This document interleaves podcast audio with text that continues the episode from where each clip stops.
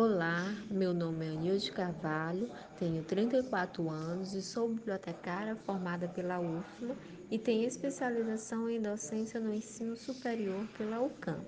Iniciei minhas atividades como estagiário no Colégio Marista, trabalhando na informatização do acervo da biblioteca escolar. No Farol da Educação, com atividade de atendimento de catalogação e desenvolvimento de projetos culturais e finalizei esse período em um arquivo de uma empresa da área da construção civil na reestruturação desse arquivo. Nessa última empresa, fui convidada a participar do quadro de funcionários como assistente administrativa no setor de departamento pessoal, após a organização do arquivo de dossiê dos funcionários. Lá, desenvolvi atividade de rotinas de departamento pessoal.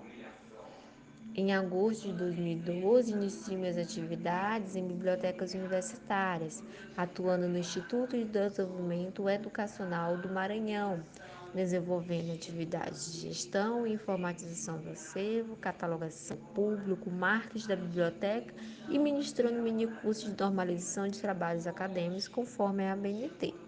Em março de 2018, fui morar na cidade de Chapadinha, para trabalhar como coordenadora da Biblioteca Universitária da Faculdade do Baixo Parnaíba, realizando a gestão do acervo, coordenando os processos de avaliação de autorização e reconhecimento de cursos pelo MEC, aplicando projetos de incentivo à leitura e do uso dos produtos e serviços da biblioteca, ministrando minicursos e dando suporte na normalização de documentos institucionais.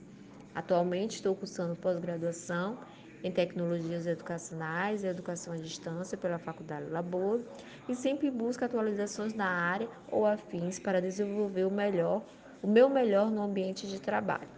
Sou uma pessoa proativa, tenho facilidade de trabalhar em equipe, compartilhando conhecimentos e assim buscando melhorias para o desenvolvimento do trabalho, pois meu objetivo é somar e oferecer o que tenho de melhor.